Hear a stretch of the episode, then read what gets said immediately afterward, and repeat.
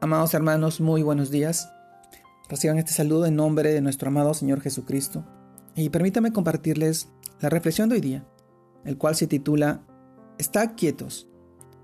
Está quietos. Y vamos al libro de Salmos, capítulo 46, verso 10, el cual nos narra de esta manera, Está quietos y conoce que yo soy Dios. Seré exaltado entre las naciones, enaltecido seré en la tierra. Salmos 46, verso 10. Está quietos, amados hermanos. Los seres humanos, por lo general, somos individuos activos y muchos, algunos son hiperactivos, haciendo cosas de manera inquieta y ansiosa, por lo que el estar quietos puede resultar difícil y aún mayormente en tiempos de tormenta. Y es así como al, a, a los acelerados de nuestras vidas hace imposible que escuchemos lo que Dios quiere decirnos. Asimismo sucede con la oración. Podemos orar por horas y solo nosotros somos los que hablamos y no dejamos el tiempo de silencio para escuchar la voz de Dios. Entonces, ¿qué tengo que hacer? Te preguntarás. En primer lugar, aparte de la turbulencia exterior, que bloquea el poder de sentir la presencia de Dios, silencia tu mente, y en la calma de tu alma sentirás que Dios está contigo. Pues la calma no significa que la tormenta se haya ido, significa que puedes continuar por encima de sus efectos, porque sabes en quién has confiado y en quién tiene el control de tu vida. Amado hermano, por tanto, pasa tiempo con Dios y escucha su voz.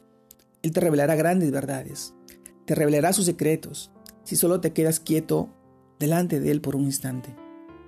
Ten un momento, examina tu vida. La pregunta, ¿la vives con mucho afán y no has aprendido a escucharlo? Cuando leves tu oración, en el momento de afinar tu oído, aunque Él no responda en ese preciso momento, lo hará a su debido tiempo. Solo presta atención y Dios te hablará en el momento apropiado, pues usa las circunstancias y las personas para hablarnos. Pero la mejor manera en que Dios nos habla y nos responde es a través de su palabra a través de la lectura de su palabra. Hay una comunicación en la que tú escuchas su voz. Él se manifestará, él se manifestará majestuosamente en tu vida. Y así conocerás que es Dios, el único ser supremo, que creó los cielos y la tierra, quien será exaltado entre las naciones y enaltecido en toda la tierra. Amado hermano, en la quietud de tu alma escucha esa dulce y tierna voz del omnipotente Dios, del Todopoderoso que te dice, con amor eterno te he amado, por tanto, te prolongué mi misericordia. Nuestra vida está en sus manos. Y ahora lo entendemos cada día que pasa, porque vivimos tiempos de valles de sombra y de muerte. Y nosotros tenemos que estar quietos, buscando su palabra, buscando su dirección. Él habla, Él habla a nuestros corazones y te habla a ti en este tiempo. Él quiere que tú entiendas y comprendas que solamente unidos a Él lo podemos hacer todo. Y si no estamos con Él, no somos nada.